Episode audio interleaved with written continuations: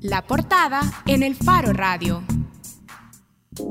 Estamos de regreso en el Faro Radio. Hoy nos hacemos esta pregunta general. ¿Tenemos abogados competentes e independientes como aspirantes a magistrados de la Sala de lo Constitucional?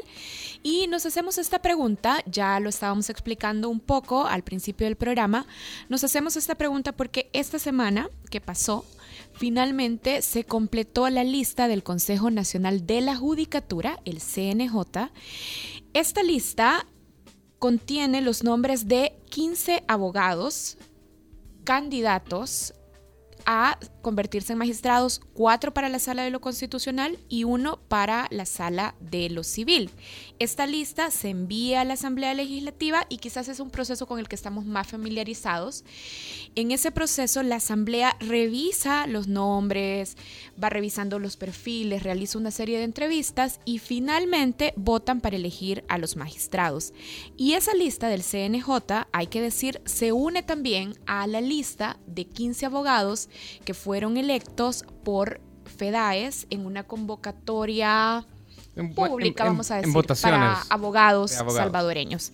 Bueno, ese es el tema de contexto y por eso nos hacemos esta pregunta general y le damos la bienvenida a nuestras invitadas de ahora. Están con nosotros Lilian Arrieta de Carzana y Eva López, representantes de Ciudadanos por una Corte Independiente. Lilian, gracias por venir. Y gracias también a Eva López. No, igual el placer es mío y de antemano feliz aniversario al Faro en sus 20 años. Gracias. Y bueno, iniciamos. Ustedes tienen una iniciativa que es bien interesante en el sentido que creo que es primera vez que se, que se emprende eh, lo de ciudadanos por una corte independiente, pero eh, bueno, las dos son abogadas. Eh, y, a, mí me, se, me hace lógico que a ustedes sí les interese tener una corte independiente, pero ¿por qué deberíamos de interesarnos o por qué deberían de interesarse los ciudadanos en tener una corte independiente? O sea, ¿cómo afecta la vida eh, cotidiana pues, de, la mayoría de la población salvadoreña que tendrá eh, problemas urgentísimos en su vida que solventar? ¿Por qué les sirve a ellos tener una corte independiente? Puchica, ¿cuántos días tenemos para responderle por las tantas... Eh, las tantas funciones que tiene una Corte Suprema de Justicia que impactan en la vida de todos. Pero bueno, nosotros muchas veces lo comparamos con, ya que el tema de, anoche de la inauguración del Foro eh, Centroamericano de Periodismo fue el fútbol, nosotros muchas veces eh, lo comparamos como eh, tener un partido ya sea sin árbitro o con un árbitro comprado, porque al final para todos los que nos escuchan, en la corte lo que se hace, en las cortes del país, lo que se hace es resolver los conflictos sociales defender a los ciudadanos de los abusos de poder y eh, defender los derechos de los ciudadanos. Entonces la Corte Suprema de Justicia conoce de tantas materias. Mire, si a usted la alcaldía le cobró de más eh, una tasa y no se lo resolvió directamente, usted se va a la sala de lo contencioso administrativo. Si usted tuvo un problema de inquilinato y no se lo lograron resolver en los juzgados de inquilinato y por alguna razón hay que eh, ir acumulando los recursos, usted se va a la sala de lo civil. Si usted eventualmente fue acusado y condenado injustamente, pues su caso lo más probable es que termine en la sala de lo penal. Y finalmente en la sala de lo constitucional, de la que hemos venido hablando todos y todas en los últimos nueve años por justamente los casos que han resuelto estos magistrados que salen ahora, ¿verdad? Entonces, una corte es importante para absolutamente todos los ciudadanos por los procesos que resuelve, pero lo más importante es tener una corte independiente. Y por eso es que estamos eh, abogando, digamos, desde el ciudadano, desde el movimiento, y por eso es que se denomina Ciudadanos por una Corte Independiente.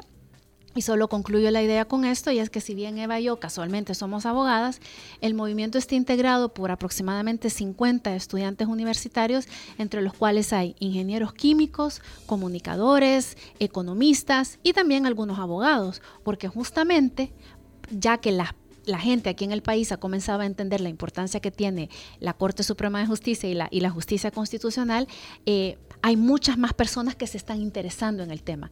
Y por lo que usted decía, Nelson, al principio, es primera vez que se crea un movimiento de este, de este tipo. Y quiero comentarle que... Eh, nosotros hicimos eh, desde la coordinación de este esfuerzo una primera convocatoria eh, hacia diferentes movimientos y a diferentes grupos de jóvenes eh, universitarios que habían participado en diferentes actividades y por eso teníamos los datos.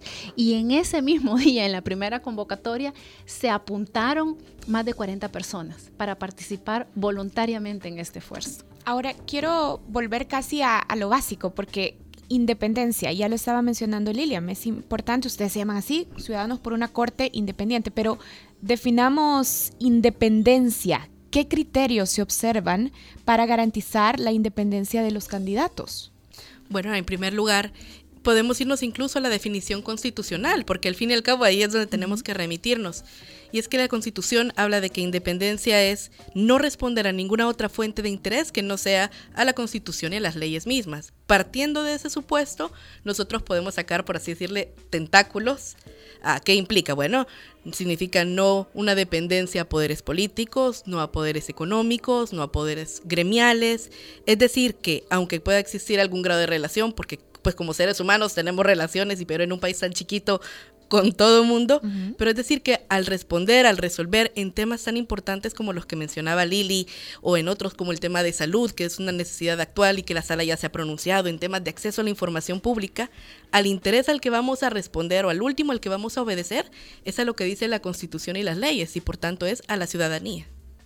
Ahora, me gustaría que empezáramos a, revisar, y, lo platicábamos también con Nelson, la importancia de revisar o de comentar algunos de los perfiles y de cómo se ha documentado que son independientes, como Eva ya lo estaba diciendo, de grupos o fuentes de interés, poderes políticos, gremiales, económicos, religiosos, agregaría yo. Por ejemplo, el candidato, uno de los candidatos que recibió votos completos de la discusión en el CNJ fue Martín Rogel Cepeda. fue el primer entrevistado. ¿Con qué criterios específicos se observa y se garantiza la independencia, por ejemplo, de este perfil? Mire, creería por la forma como se condujeron las entrevistas a las cuales asistimos desde el movimiento, estuvimos observando, y también por la forma como se llevó a cabo la deliberación respecto de su, de su candidatura, que se observa a partir de la existencia de factores negativos. Es decir, que no tenga una, por ejemplo, afiliación política partidaria formal o material que esté documentada, que no tenga señalamientos éticos, que no tenga señalamientos eh, respecto, porque él es juez, por ejemplo, Martí Rogel, y fue la primera persona, fue la primera persona que se inscribió en el proceso y por lo tanto ha sido el primero en ser entrevistado y el primero en eh, que fue sometido a deliberación porque ese es el orden que el CNJ ha utilizado para agendar eh, las candidaturas, la evaluación de las candidaturas. Entonces, más que elementos positivos, pero que también pueden evaluarse. Por ejemplo, en el caso de Martín Rogel, él es juez de carrera. Entonces, en el caso... Magistrado suplente. Eh, sí, magistrado suplente de, la sala de lo constitucional. Y de hecho, el único que queda junto con el presidente de la sala a partir del 16 de julio. Pero eh, en el caso de él, por ejemplo, usted puede evaluar, eh, no sé si el CNJ lo hizo porque no se ha hecho referencia a ello en el proceso, entonces entendería que no, pero en el caso de los jueces, un elemento para evaluar la independencia es revisar los casos, cómo están resolviendo es decir, en sus decisiones, las decisiones de estos jueces, ¿se denota que hay independencia o se denota, por ejemplo, que algunas de las decisiones han respondido eh, a, ciertos elementos que no necesariamente formaban parte del proceso? Es decir, ha estado sujeto a presiones, cómo ha respondido a estas presiones. Entonces, eh, un elemento que, por ejemplo, nosotros queremos proponer que se tome en cuenta a la hora de evaluar eh, la independencia, por ejemplo, de los jueces es, porque lo hemos visto que se hace eh, particularmente en Estados Unidos, es que los jueces manifiesten a la hora de ser evaluados en la Asamblea Legislativa, los candidatos del listado que son jueces, los últimos tres, cuatro o cinco casos en los que han sido recusados. Es decir, los últimos tres o cuatro casos en los cuales las partes les han pedido que se aparten de un proceso porque justamente no confían en su independencia para conocer ese Pero ese criterio es una sugerencia, no es que se ha incorporado ahora en la discusión del CNJ. Exactamente, no se ha incorporado. Eh, por lo menos no, sí, no, definitivamente creo que no, dado que el proceso ha sido bastante transparente, se hubiera conocido y por lo menos en las entrevistas y en la deliberación no se dio. Pero sería un elemento que permitiría, por ejemplo, determinar la independencia con la que estas personas se han manejado hay algunos candidatos de los que podemos hablar eh, de por ejemplo, de Martín podemos hablar de que no tiene o no se le han encontrado estas faltas que se andan buscando en este proceso. Pero en este proceso y, ya, ya como candidatas a magistradas hay dos personas a las que no, se les puede evaluar eh, solamente por su trayectoria, sino por lo que ya hicieron como magistradas durante nueve años. Estoy hablando de Rosa María Fortín Hueso, que ya fue eh, magistrada durante nueve años. Digamos, nueve años es un cargo, eh, es un tiempo larguísimo. Creo que es el, tiempo más largo de todos los funcionarios de elección, de, de elección secundaria. Y luego María Luz Regalado, que es actualmente magistrada y que está poniendo... Eh, pide su reelección. Pide su reelección y yo, para mí, yo creo que pone a prueba el sistema en el sentido de que hay una discusión constitucional respecto a si eh, la constitución se lo permite eh, reelegirse. Sería magistrada 18 años cuando la constitución lo que dice es 9, y, puede permitirse reelección. ¿Qué podemos, ¿Cómo podemos evaluar a, a estas dos candidatas? Es decir, han hecho un papel tan bueno durante nueve años que deberían seguir nueve años más en las más altas magistraturas del país.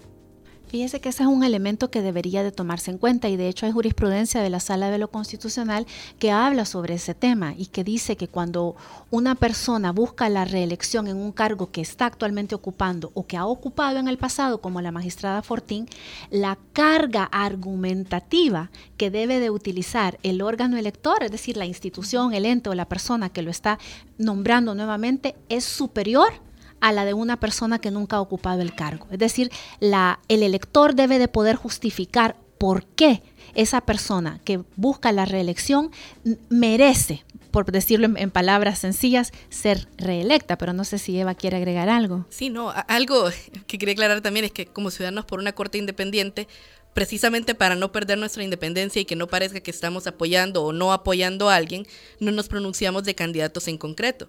Pero lo que sí podemos decir es que ahora, gracias a redes sociales, gracias a la tecnología, tenemos acceso a que el mismo ciudadano, que es lo que nosotros motivamos, sea quien pueda evaluar, por ejemplo, esa pregunta que tú haces. Decir, bueno, ¿y cómo ha sido el desempeño de ella? Te aseguro que buscando en Google uno puede encontrar, por ejemplo, mucha información de ella, también el CNJ, nosotros también como Ciudadanos por una Corte Independiente tenemos perfiles, tenemos alguna información relevante y que el ciudadano, eso es importantísimo, vaya, la vea y se forme su propio criterio.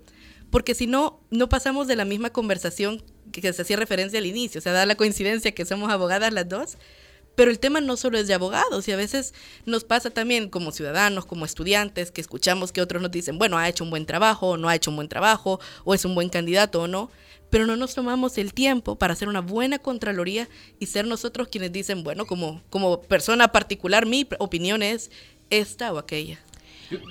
Eh, estoy de acuerdo en que ustedes eh, probablemente no, no, como organización no puedan emitir una opinión, pero hablemos no de opiniones, sino de hechos, porque yo justamente buscando en Google antes del programa, eh, encontraba que cuando la Corte Suprema le apagó la luz a las investigaciones de probidad, eh, cuando decretan que todos los expedientes de probidad que habíamos estado pidiendo periodistas, no solo del Faro, sino eh, Para, que la, para que la ciudadanía conociera las investigaciones, María Luz Regalado vota a favor de, eh, de hacer esas investigaciones secretas.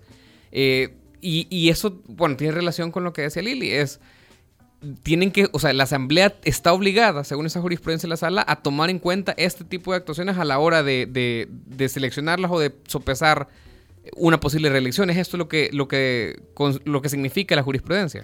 Totalmente, es decir, todo lo que ha sido la trayectoria profesional de una persona, como ha votado, por ejemplo, eh, en qué decisiones ha participado, en qué decisiones no ha participado. En el caso de los que han sido jueces o magistrados de la Corte, como María Luz, qué tanta mora hay, por ejemplo, en la sala de lo civil qué tanto viajó esa persona respecto de los días de que debería de haber estado trabajando. En fin, hay una gran cantidad de elementos que pueden, que deben considerarse, ¿verdad? Porque eh, estamos hablando de eh, los los jueces del máximo tribunal del país. Entonces, cualquier judicatura es importante, cualquiera. Aquí no es un tema de jerarquía, ¿verdad? El, el, juez de paz del municipio más lejano de San Salvador tiene potestad para decidir sobre su libertad o mi libertad en un momento determinado y eso es un poder enorme, ¿verdad? Y la Corte lo que tiene es que son los tribunales de cierre. Entonces tienen el amén de todos los, de todos los casos. Entonces ese es como un poder especial, ¿verdad? Pero sí, con la judicatura debe de eh, evaluarse todo lo que ha sido el recorrido de una persona para que demuestre que tiene la capacidad, el conocimiento, la integridad personal para poder resolver adecuadamente y bueno, cómo ha trabajado en los cargos anteriores que ha tenido, ¿verdad? Y perdón, solo si puedo hacer también algo más. Eh, también ahí es bien importante identificar que un factor relevante a evaluar es que se estén apegando a derechos humanos. ¿Por qué menciono el tema de derechos humanos si parece lejano? Porque, por ejemplo, en el tema de acceso a la información pública, las tendencias en derechos humanos llevan a conocer que la libertad de expresión, la libertad de acceso a la información son derechos humanos. Entonces, claro, por ejemplo, a la hora de evaluar un caso como ese que mencionan, es pues tomar en cuenta también cuáles son las nuevas visiones de los derechos a futuro, se cumplen, no se cumplen, los cuida, no los cuida, y ahí también se puede tomar una decisión más informada sobre el perfil de un candidato. Solo quiero hacer eh, una aclaración, creo, también importante, que Rosa María Fortín fue electa en las votaciones de FEDAES. Sí. Y estamos hablando de, dos listas, ¿verdad? La lista que conformó el Consejo Nacional de la Judicatura, la lista que se conformó a, partir de las elecciones de FEDAES, pero el Consejo Nacional de la Judicatura, una vez que recibió la lista de FEDAES, sí revisó y avaló, digamos, o sea, permitió que algunos perfiles continuaran en la lista, ¿verdad? Creo que es algo importante de aclarar, ya que estamos revisando perfiles. No, y hoy que decías Rosa María Fortín, eh, ahorita estaba haciendo memoria de que ella fue magistrada cuando, ¿se acuerdan ustedes cuando tuvimos las dos cortes? O cuando tuvimos aquella bicefalía en las cortes 2012. Supremas. 2012. O sea, no, tampoco no estamos hablando de hace demasiado tiempo. Vaya, tenemos de estas 30 listas, ya vamos a hablar un poquito de la gente que se excluyó, pero de, esta, de, de este pool de 30 personas, ¿ustedes creen que podemos sacar una corte no sé qué palabra usar. De... Independiente. Iba a decir decente, pero independiente suena mejor. Es decir, una, corte eh, que no vaya a tener estos problemas, que vaya a resolver conforme a derecho, que no vaya a significar retrocesos, eh, porque estamos viendo además una tendencia en retrocesos a la información. Es decir, eh, con las sentencias de la Corte respecto a acceso a la información, con resoluciones que le permiten a oficiales de información en todo el gobierno negar peticiones con eh, este problema que nunca resolvimos, por ejemplo, con la Fuerza Armada en colaboración con temas de la guerra. Eh, y, entonces vemos como una, una ofensiva eh, en retroceso respecto a esta mini primavera, creo yo, que tuvimos en el mejor tiempo de esta sala de lo constitucional, en el mejor tiempo de los comisionados de acceso a información pública con este pool podemos tener una sala que mantenga ese avance que hemos tenido en algunos aspectos en los últimos nueve años? Bueno, en primer lugar, pues partamos de que tenemos gente competente. Hay gente, en el, hay personas dentro del pool de profesionales, tanto hombres como mujeres, que tienen un perfil eh, bastante bueno. Ahora, ¿qué me refiero con un perfil bueno? Es decir, que tienen formación académica habrá que hablar en algún otro momento y ojalá tengamos algún espacio para hablar de una formación constitucional, que sería una siguiente pregunta. ¿Qué tal, verdad? Pero gente que tiene un buen perfil, gente que ya se eh, eh, estábamos revisando con Lili, que de hecho muchos de ellos ya han ocupado algún grado de cargo público o algún puesto donde uno ha podido ver sus actuaciones. Han habido algún comportamiento apegado a ética, apegado a derecho, pero digamos que aquí también es un juego por ahora, el primer paso era tener buenos candidatos para aumentar la posibilidad de que dentro de la Asamblea Legislativa se escojan a buenos magistrados, pero igual es un juego en el que tendremos que ver cómo manejan las otras fuentes, si también toman en cuenta esos factores de que hay gente competente, preparada, independiente y que lo ha demostrado en su carrera, y pues ver cómo juegan los dados.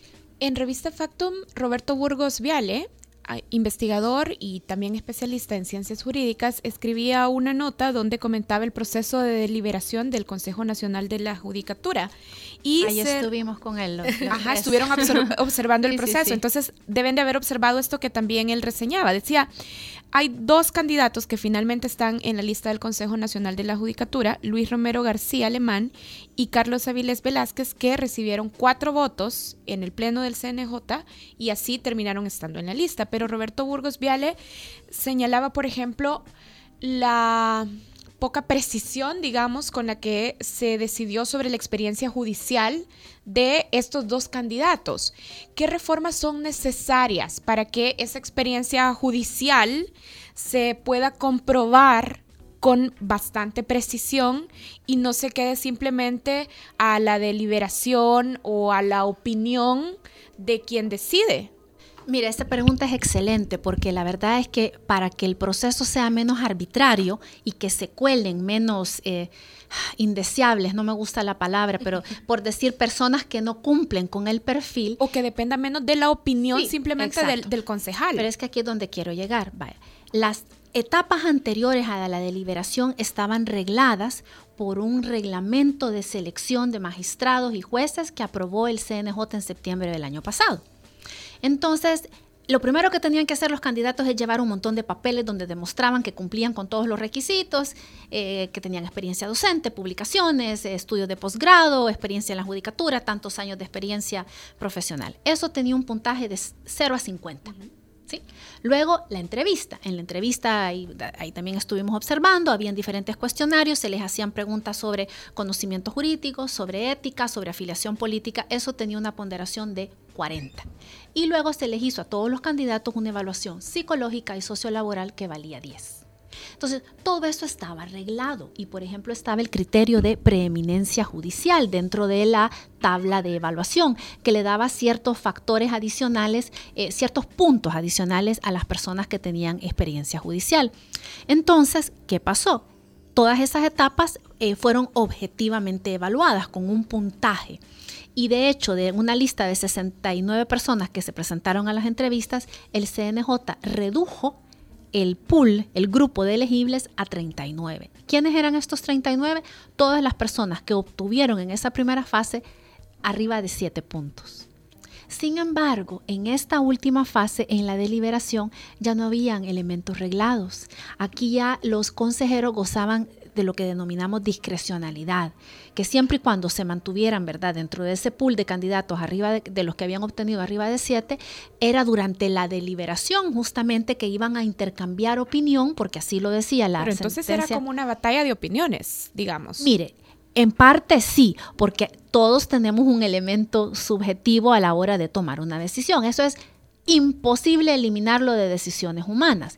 Lo único que la jurisprudencia de la sala y lo constitucional y concretamente una sentencia del 8 de abril de 2015, que es la 94-2014, para aquellos a los que los frikis de jurisprudencia que quieren irla a buscar, ¿verdad? Que nos están escuchando, donde le explica la sala de lo constitucional al CNJ cómo debe ser la deliberación y le dice, mire, en el momento de deliberar usted tiene que expresar cada uno de los consejeros cuáles son las razones por las cuales un candidato es mejor que otro. Ese ejercicio podemos decir que la única persona que nosotros vimos que lo cumplió a cabalidad fue la presidenta del CNJ. En absolutamente todos los casos la señora decía, vean, este candidato eh, fue evaluado con una nota de 7 o 7.2 o cerca del mínimo, decía ella, a veces no daba el puntaje exacto y tiene algunos reparos en investigación judicial y además eh, allá por 1980 y pico fue candidato eh, de un partido político. En cambio, en el listado, decía la señora, hay otras personas que tienen mayor puntaje que no tienen investigaciones abiertas en investigación judicial y que además no tienen ningún reparo por su vinculación política. Entonces yo decía a la licenciada Josa, prefiero no votar en favor de este y reservar mi voto para otras personas que considero tienen mejor aptitud para el cargo. Esa deliberación solo ella la hizo. Solo ella. Los demás no explicaron. No, los demás, algunos de ellos por ejemplo, solamente decían, bueno, usted lee la experiencia, me parece que ha tenido cargos de dirección y por lo tanto ha trabajado en entes colegiados y por lo tanto de esas dos situaciones se puede deducir que tiene el perfil para el cargo. De verdad, y en algunos casos hubo candidatos que no obtuvieron absolutamente ningún voto y en el que simplemente a la hora de votar nadie levantó la mano y que salieron de ahí, yo recuerdo que, por ejemplo, la licenciada Roma Goza estaba en, la sala eh, con nosotros presenciando eh, la, deliberación y al salir ella eh, simplemente dijo, bueno, no, obtuve ningún voto, está bien, me, someto al resultado, pero no entiendo por qué porque no se explicaron los motivos. Entonces, y, y aquí solo un señalamiento y no por querer mencionar expresamente a una persona, sino que para digamos, hacer el punto, ¿no? Para explicar mejor el punto. Pero sí, efectivamente, la del, oh, mire, hay mejora respecto de 2015. ¿verdad? O sea, hay mejora. Venimos, venimos del oscurantismo total. En 2015 no había reglamento en el eh, No había ese reglamento y la jurisprudencia de la sala se aplicaba por primera vez. Y antes de eso, Karen, era el voto secreto. O sea, era era las chibolitas que se metían en, un, en, una cajita, eh, como allá como en el Senado romano, y entonces sí o no, y porque el reglamento decía que el voto iba a ser secreto. Estamos hablando de 2015 cuando se elige a, eh, creo, que es Murgas, no, eh, Ovidio. Eh, sí, puede ser que sí, eh, que, Ovidio Bonilla haya salido de, esa promoción. Pero estoy hablando, eh, yo específicamente... Es que no recuerdo si el, si el, doctor Bonilla viene por FEDAES o CNJ, ahí sí tengo un lapsus, así que no, no sé si es en el caso particular de él, pero sí... En todo caso, esa es la elección donde termina siendo magistrado de la Corte Suprema el señor Oscar López Jerez, que, como hemos publicado en el Faro anteriormente, por ejemplo, decía tener influencia con el ex fiscal general de la República, Luis Martínez, ahora preso. Por eso, eh, porque usted decía el oscurantismo, yo dije, sí, eh, esto por aquí va. Sí, no, y efectivamente. Y entonces, eso que les mencionaba Lili, por ejemplo, la, el deber ahora de motivación, que sí lo cumplió la presidenta y que aunque ella les daba también la oportunidad en muchas ocasiones de alguien quiere agregar, opinar o disentir, y que en un momento era pues silencio y procedamos a la votación, lo que revela es, es esa dualidad. Hay un avance, porque sí, ahora uno podría tener acceso a eso, también el solo hecho de que las audiencias fueran públicas. No es lo mismo ver un perfil, una hoja de vida impecable a escucharlo ya en acción a la hora, incluso en la capacidad para expresarse en público. Eh, entonces, estos avances lo que han permitido es que nosotros podamos decir, bueno, entonces hay un grado de motivación más justificable o explicar por qué esta persona sí cumple con un requerimiento o no lo cumple, o también entender, como bien decía Lili, si no se hizo mención expresa, si evaluaron o no un aspecto que sí era relevante casi, casi, casi se nos acaba el tiempo, pero tenemos comentarios en redes sociales y tenemos preguntas que no las, no los queremos, no las queremos dejar ir sin hacérselas. Yo tengo una sobre cómo se observa la independencia de grupos de poder económico y gremiales, porque creo que en la discusión, y no es primera vez que lo decimos en esta mesa y en otros espacios también, en la discusión, incluso en la opinión pública, se ha avanzado mucho señalando la importancia de que no hayan vínculos ni formales, ni materiales, o sea, que no estén afiliados al partido y que tampoco hayan expresado públicamente adhesión a un proyecto político de los abogados candidatos a magistrados. Pero, ¿qué elementos específicos necesitamos observar para también garantizar, por ejemplo, que no estamos llevando como candidato a un abogado que ha sido apoderado legal de, no sé, de una gran corporación económica? ¿Cómo, ¿Cómo, observamos eso? ¿Cómo garantizamos eso? Mire, ese ha sido como el, el, tema de discusión en esta elección específica, ¿verdad? Y, viene de la bipolaridad, ¿verdad? De un lado usted tiene una un, sector que dice, no queremos a nadie con afiliación político-partidaria, ¿verdad? Y específicamente con el partido en el gobierno que es donde se han dado los casos más conocidos, pero también hubo el caso, por ejemplo, creo que de, Belisario Artiga, que le, atribuían algún tipo de vínculo con Arena. Entonces, no era exclusivamente de, por un problema de gente vinculada al partido oficial. Carlos Murgas también, eh, que era candidato y lo, vincularon con el PCN y por eso también lo... Pero como la mayoría iban por ahí, ¿verdad? Entonces, se, se separó como en dos, ¿verdad? Los que decían, no queremos político partidaria, entonces como reacción Ah, entonces tampoco queremos vinculación gremial o empresarial, porque eso también está, eso también es malo. Entonces, aquí es un poquito, obviamente, que quede clarísimo. Un magistrado independiente no debe de tener ningún vínculo que, que, lo, que lo vuelva, nuble su razonamiento al punto de que dependa, ¿verdad? Eh, su decisión no de su buen juicio, no de la sana crítica y de los diferentes métodos de interpretación, no de lo que dice la ley o la constitución, sino de lo que le está pidiendo una tercera persona que, que haga o de lo que él cree que va a beneficiar a una tercera persona. Entonces, obviamente, si una dependencia de un grupo económico, de un sector, de una gremial, va a influir de forma negativa a la hora de decidir, lo ideal sería de que no exista. ¿verdad? Este tipo de, dependencia y no necesariamente ser abogado de o ser socio de o ser eh, accionista de significa que usted es incapaz de resolver de forma independiente. Aquí el problema es que todavía, digamos, eh, el problema, lo que está regulado, lo que está prohibido por la jurisprudencia constitucional son las vinculaciones político-partidarias los demás elementos se van a evaluar en el proceso. debería de regularse también este otro tipo de elementos? ¿Cómo no? Habría que definitivamente, si queremos ir mejorando en el proceso, hay que ir incorporando eh, más elementos que permitan que la pureza, por decirlo también de alguna forma, de los candidatos eh, sea mayor, ¿verdad?